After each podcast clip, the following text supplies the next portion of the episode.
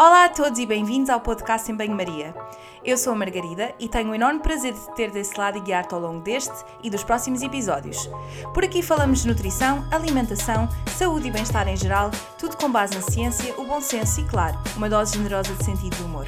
Obrigada por estares desse lado, conto contigo nos próximos minutos. Não te esqueças ainda de partilhar e deixar um comentário. E sem mais demoras, vamos ao episódio de hoje. Espero que gostes e até já!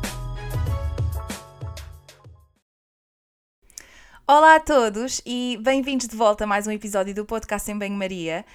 Um, eu já tinha tantas saudades de publicar e de gravar um episódio e por isso estou muito contente por voltar a fazê-lo depois de um, uma temporada assim sem publicar nenhum episódio. Uh, estou cheia de ideias, só me falta tempo para as concretizar, uh, mas posso garantir-vos que os próximos tempos trazem mais episódios, uh, mais entrevistas, sempre com temas que vocês sugerem, coisas também que eu vou, um, vou me lembrando.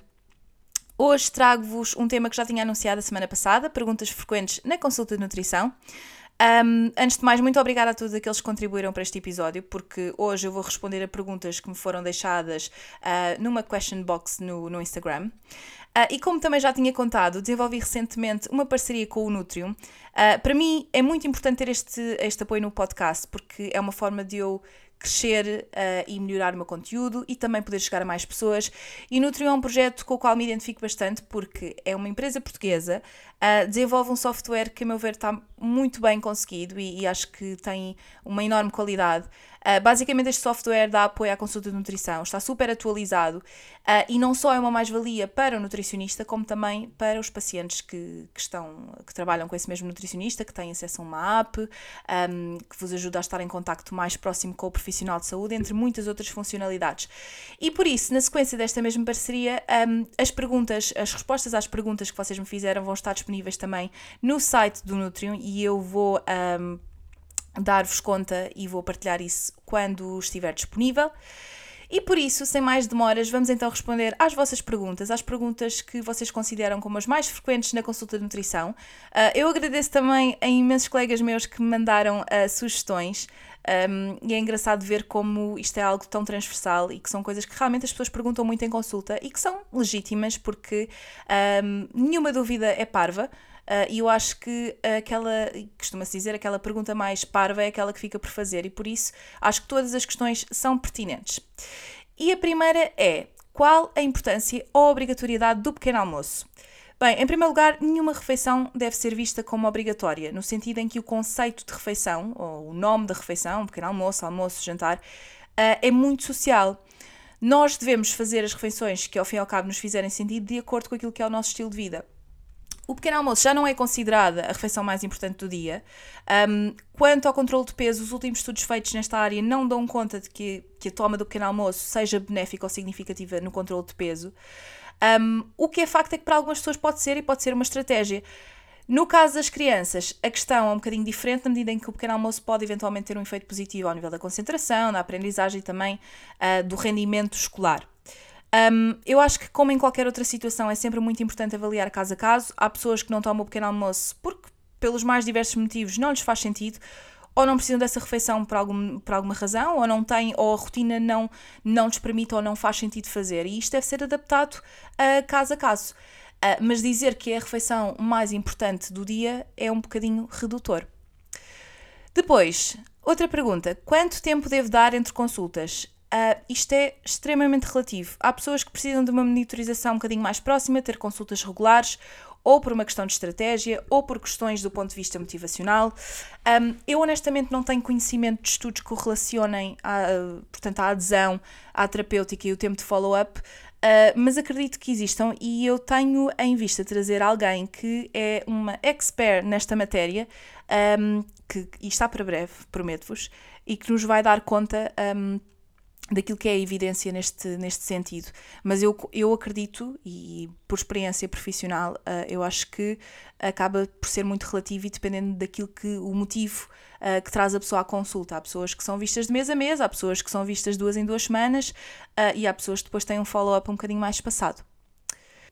Depois, um, outra pergunta que muitas vezes me fazem é, e que fizeram neste caso também, a importância do índice glicémico na perda de peso. Ora, o índice glicémico, a meu ver, não tem grande aplicabilidade. Ou pode ter, mas por vezes há, eu sinto que há uma certa opção na escolha de alimentos que têm baixo índice glicémico.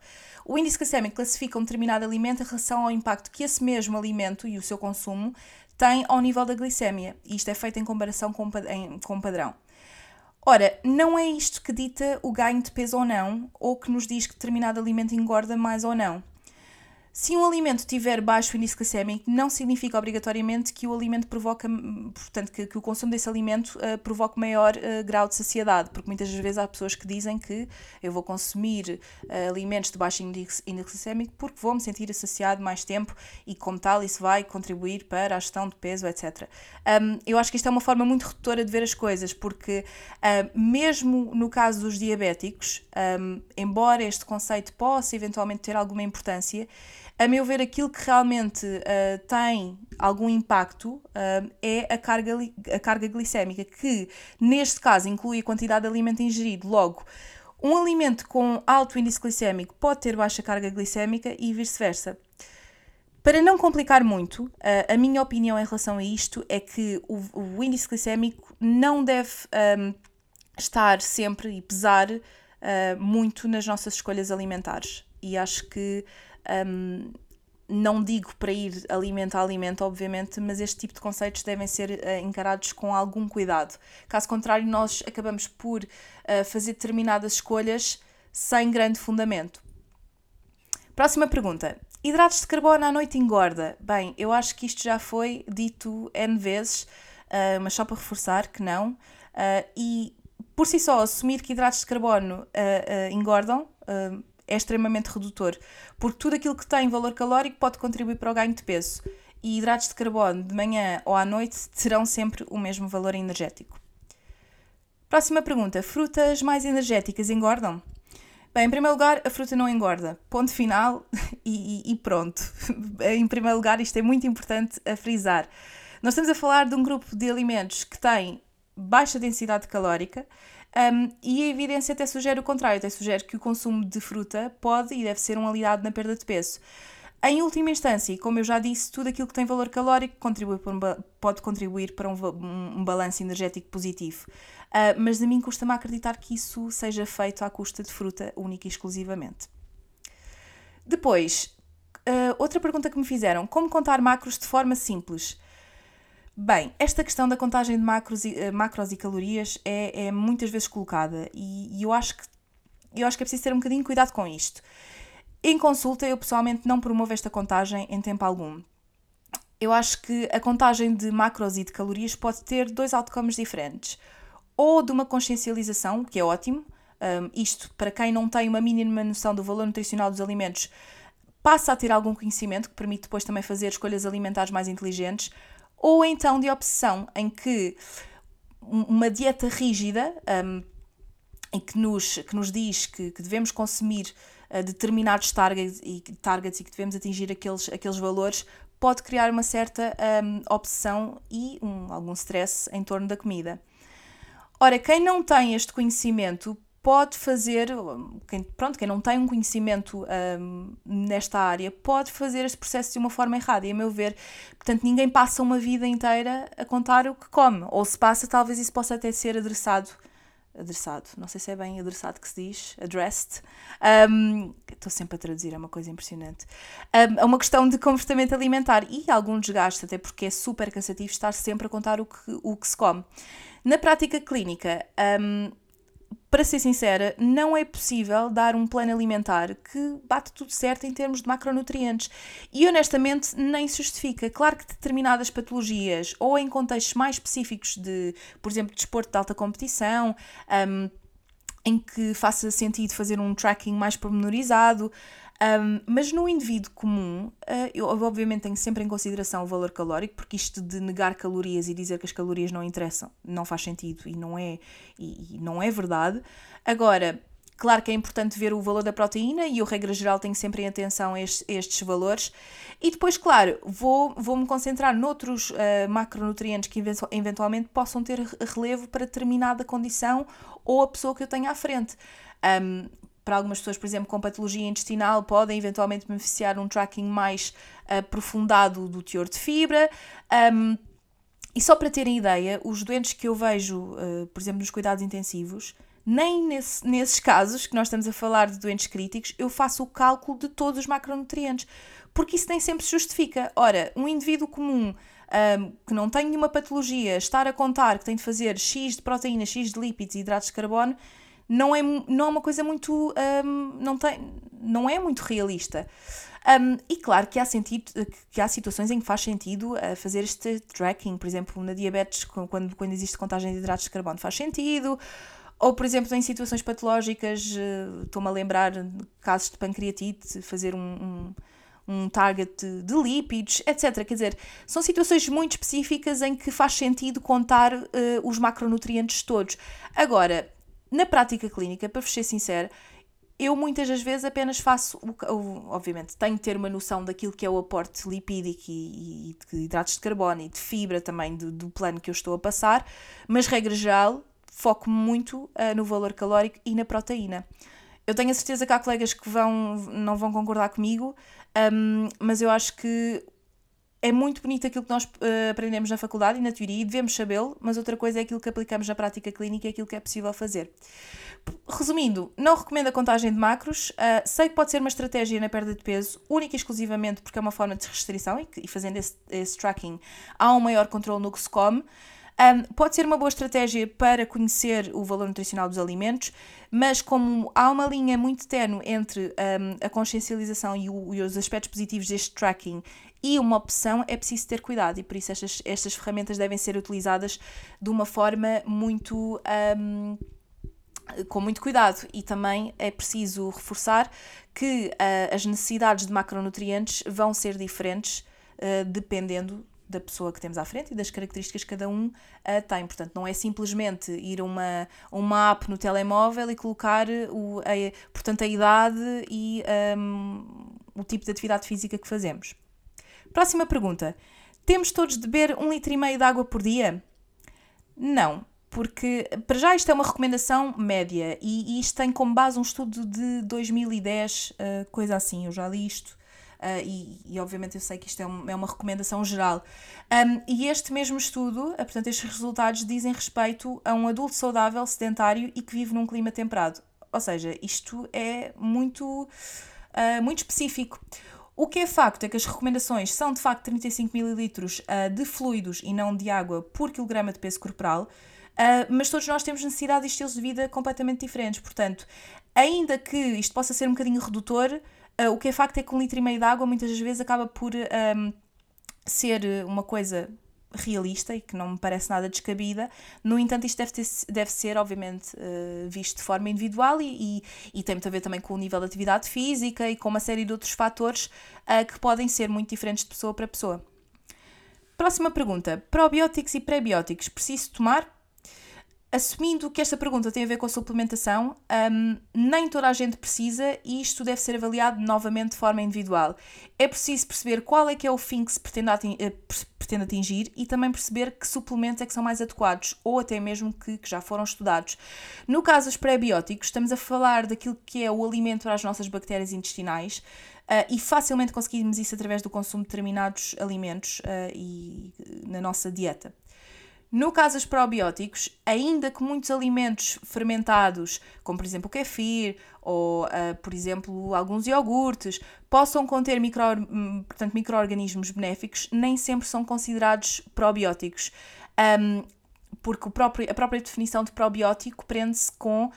Um, portanto, tem de existir um, um benefício específico para a saúde. E nestes alimentos nem sempre nós não, nem sempre conseguimos contabilizar uh, o tipo de micro-organismos e a quantidade para fazer uma relação entre uh, o consumo desses mesmos alimentos e um efeito em específico.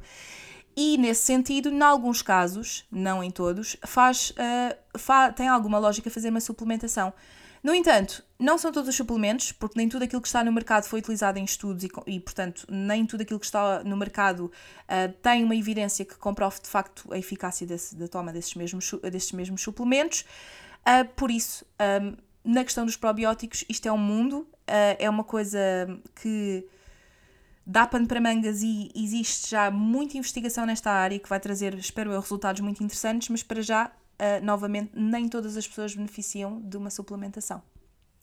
Próxima pergunta. Os vegetais de folha verde são suficientes para o aporte de cálcio? Bem, antes de mais, é possível ser vegan e retirar da alimentação o cálcio suficiente. Uh, isto é ponto assente.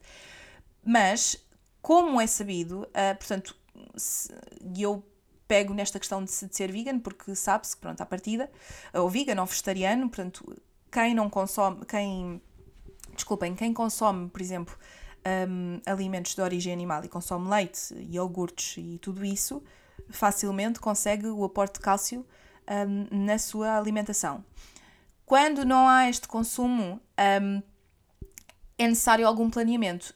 E a meu ver, portanto, atingir este aporte de cálcio necessário um, não é a 100% à custa de vegetais de folha verde. Isto porquê? Porque estes vegetais de folha verde com, uh, têm compostos uh, como os oxalatos e os fitatos um, que podem diminuir a absorção deste cálcio, o que significa que o cálcio nestes alimentos é menos biodisponível, ou seja, não é absorvido da mesma forma. E, portanto, quem não consome um, alimentos de origem animal um, portanto, quando falamos do aporte de cálcio, é importante também apostar em alimentos fortificados. E, sinceramente, hoje em dia no mercado a oferta é super vasta. Uh, mesmo as bebidas vegetais, todas elas são enriquecidas com cálcio. Uh, muitos cereais têm, uh, são enriquecidos com cálcio e, portanto, isto já não é uma problemática. E, claro, em último caso, e caso a caso, pode justificar-se fazer-se uma, uma suplementação. no entanto, na maioria dos casos, não é necessário. Um, Próxima pergunta, que não é bem uma pergunta, foi quase um, uma afirmação, um statement. Não beber leite só porque bebidas vegetais são mais saudáveis. Bem, retirando aqui questões éticas e de sustentabilidade, o leite é, sem sombra de dúvidas, um alimento super nutritivo e com diversos uh, benefícios que foram já largamente comprovados para a saúde.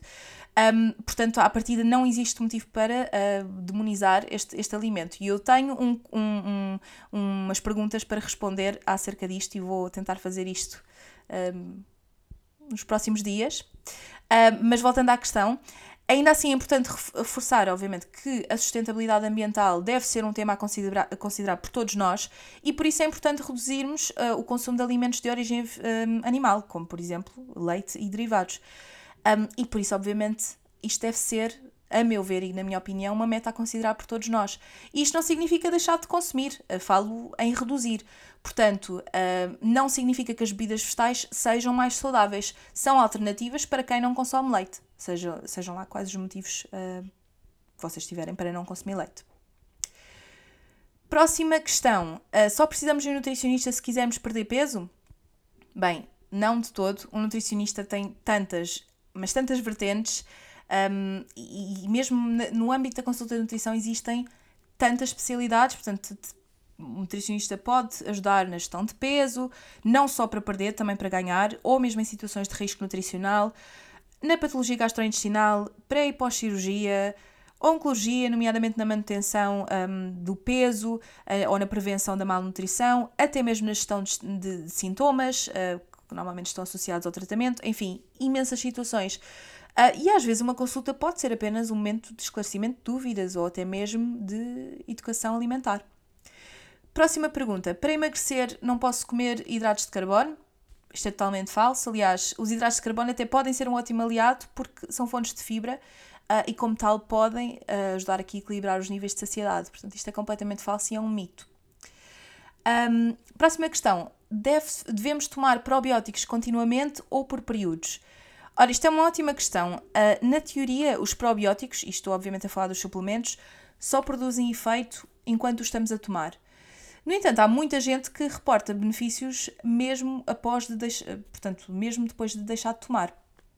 Uh, depende também muito do motivo pelo qual as pessoas tomam os, os estes suplementos, uh, mas aquilo que a evidência nos diz e aquilo que, que, que está comprovado é que os probióticos demonstram benefício uh, no momento da toma. Um, próxima pergunta: que suplementos posso tomar para emagrecer? Bem, na prática, nenhum. Eu acho que comer bem, um, e, e, estar em paz com o que se come, fazer exercício físico e ter um profissional em quem confiam e que vos possa ajudar neste processo é, é sinceramente um investimento que vocês podem fazer em vez de estarem a gastar dinheiro em suplementos que não fazem nada. Já como saudável, porquê é que não perco peso? Bem, comer saudável é um bocado relativo e eu detesto atribuir o termo saudável uh, alimentos porque acho que um alimento é mais ou menos nutritivo e, e saudável é, portanto, um, acaba por ser um conceito individual. O que para mim é saudável pode não ser saudável para outra pessoa. Uh, agora, se já estás a fazer uma alimentação saudável e não perdes peso, é porque não estás em, déficit, em déficit calórico. Agora, porquê um, e como são questões que podem ser discutidas com o nutricionista, porque muitas das vezes, estando na situação, nós não conseguimos identificar o que é que pode estar a falhar ou contribuir para um acréscimo calórico uh, e, e, ao fim e ao cabo, impedir o aparecimento de resultados. Um, próxima pergunta: não posso comer bananas porque engorda? Bem, esta questão da banana, aliás, a banana tem uma série de mitos que é uma coisa impressionante. Isto não é verdade. Uh, não sei onde é que começou este mito, uh, mas não passa disso mesmo. Em média, uma banana tem para aí umas 100 quilocalorias. Sim, é um fruto um bocadinho mais calórico, por exemplo, framboesas, mas não é por isso que engorda ou uh, que não pode ser incluído uma alimentação saudável ou até mesmo num regime de perda de peso. Quanto ao açúcar, o açúcar da fruta é naturalmente presente, logo não podemos estar a comparar com o açúcar adicionado, por exemplo, a um bolo. Um, além disso, a fruta não é só açúcar, tem fibra, tem uma série de vitaminas e minerais e, e que são obviamente importantes e que fazem sentido na nossa alimentação. E já agora, queria relembrar que nós não comemos nutrientes, nós comemos alimentos, o que é completamente diferente.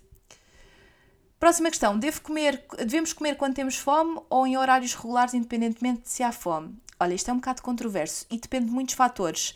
Uh, depende também do facto, ou melhor, as nossas necessidades orgânicas nem sempre estão alinhadas com os nossos sinais de fome e por isso isto nem sempre é tão claro quanto aparenta. Eu falo muito, falei sobre este assunto no, no primeiro, na primeira entrevista que dei no podcast ao Nuno Casanova, o famoso Nuno Fit. Um, e de facto aquilo que falámos é que existe alguma controvérsia na, na, literatura. Em consulta, nomeadamente quando existem objetivos de composição corporal específicos, é importante existir uma rotina.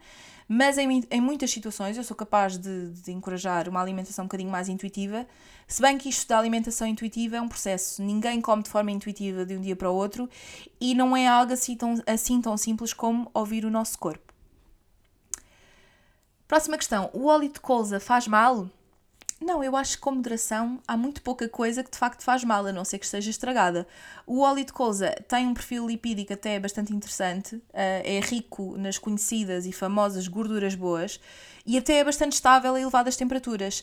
A única questão é que existem poucos estudos eh, e de qualidade que relacionem os benefícios deste, deste óleo com, com questões, nomeadamente ao nível cardiovascular ou outras questões de saúde. Ao contrário, por exemplo, do azeite, que tem uma série, há uma larga evidência e que tem, e é uma questão já largamente estudada. Por isso, não, não faz mal e é uma gordura que pode ser incluída com moderação. Próxima questão: água com limão e água com vinagre de. Bem, água com vinagre de nunca vi. Se calhar, se calhar até passei mal a pergunta e era vinagre de só. Bem, tanto tanto para um como para outro, existem uma série de, health claims, tipo faz isto, faz aquilo, é anti-inflamatório, é antioxidante, perda de peso, etc. Nada disto está devidamente sustentado e, sinceramente, não passa de mitos. Próxima questão: snacks, sim ou não? Bem, depende. Há quem beneficie muito de ter snacks entre refeições, nomeadamente se as rotinas assim o exigem, e novamente, cada caso é um caso. Uh, há pessoas que fazem menos refeições por dia um, e a literatura aquilo que diz é que não, não há uma diferença significativa em termos de um, alteração de peso corporal. Próxima questão. Para quem não gosta de lacticínios, como aumentar o teor proteico de um lanche sem ser ovos? Um, eu acho que, uh, para já, isto acaba por ser uma pergunta geral, mas eu diria que isto pode ser uma coisa bastante específica. Eu acho que também depende muito daquilo que é o teu teor proteico na tua alimentação ao longo do dia.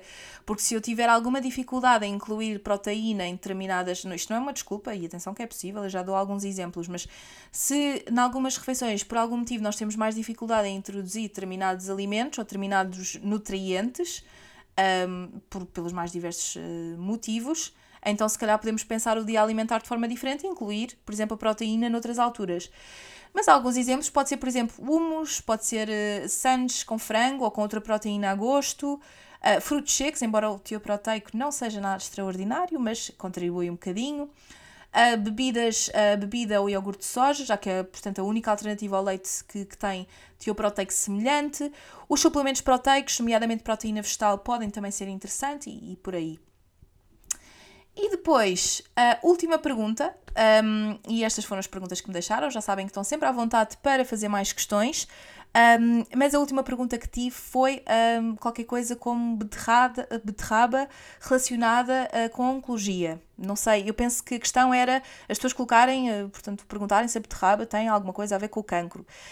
Olhem, a nutrição e cancro é sem dúvida alguma um dos temas que irá aparecer at some point neste podcast. Um, e Claro que, portanto, a beterraba é um alimento que tem antioxidantes e claro que o consumo de antioxidantes pode ter um papel preventivo. No entanto, nenhum alimento deve ser rotulado como anticancro, porque isso é totalmente errado e é super redutor. Na presença de cancro, um, a alimentação não deve ser vista como cura, porque isso é irrealista e, infelizmente não tem cabimento, uh, porque antes fosse, antes, se nós tivéssemos, uh, portanto, cura para o cancro, uh, para o cancro através da alimentação, então as coisas estavam muito, eram muito melhores, não é? Era, era diria eu que seria muito mais fácil. Um, agora, claro que isto, a alimentação pode ter um papel muito importante no controle dos sintomas e também no estado nutricional. Quando uma pessoa tem cancro, um, manter um peso adequado à sua altura e manter um bom estado nutricional é, está fortemente ligado, portanto, tem, tem uma ligação direta com o prognóstico da doença e por isto nós nutricionistas temos um papel muito importante em manter o estado nutricional e manter o doente nutrido. Agora, não deve ser eh, visto como cura. Quanto à prevenção, a dieta mediterrânica é uma ótima forma de prevenção e não especificamente um alimento como a beterraba. Por isso, Comam beterraba se gostarem, mas não será isso, obviamente, a receita mágica ou cura, antes fosse. E pronto, chegamos ao fim um, a mais um episódio curtinho. Espero que tenham gostado. Um, queria novamente agradecer todo o apoio que tenho tido e é muito engraçado porque tenho há algum tempo que não, que não publicava e tenho sempre alguém a dizer há tanto tempo que não publicas, para quando mais um episódio? E, e fico muito feliz mesmo. Um, queria só pedir-vos novamente uh, para partilharem o episódio para deixarem a vossa opinião uh, e se por acaso utilizam o, os podcasts da Apple, deixem as 5 estrelas. Uh, não que eu tenha alguma fixação por ter 5 estrelas na classificação, claro que, um, claro que só vos peço para classificarem se gostarem, mas acima de tudo isso permite que o podcast uh, seja visto por mais pessoas e que seja, portanto, que apareça um, para mais pessoas e que mais pessoas tenham acesso ao meu trabalho. E se tiverem gostado, um, Peço-vos novamente para partilharem o episódio e um, até ao próximo episódio. Um beijinho!